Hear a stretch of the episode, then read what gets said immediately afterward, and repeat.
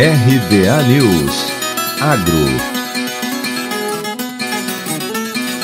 As cotações da soja em Chicago recuaram durante toda a semana passada. O bushel chegou a bater 15 dólares e 3 centes. De 12 a 26 de maio, o bushel da soja perdeu 1 dólar e 57 centes. Esse movimento tem como motivação o bom comportamento do clima nos Estados Unidos, com um avanço significativo do plantio da soja na atual safra e das reações da China aos preços altos, modificando suas fórmulas de rações para os usar menos farelo de soja e milho, mas também deixando de comprar soja dos Estados Unidos nas últimas semanas.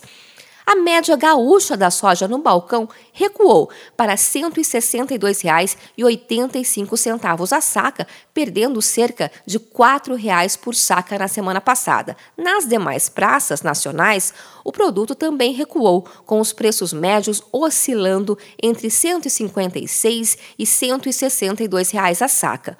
O recuo se deu igualmente à menor procura interna pela soja, porque houve recuo na demanda de farelo de soja no Brasil. Outro fato é a estimativa para a safra 2020-2021, que não para de crescer.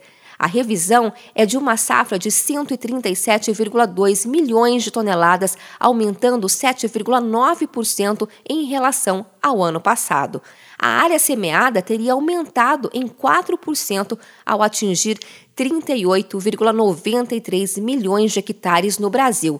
As exportações de soja por parte do Brasil começam a ser revistas para baixo em maio. A estimativa mais recente da ANEC dá conta de um volume de 14,9 milhões de toneladas contra um total inicial previsto de 16,2 milhões de toneladas. De Campinas, Luciane Yuri.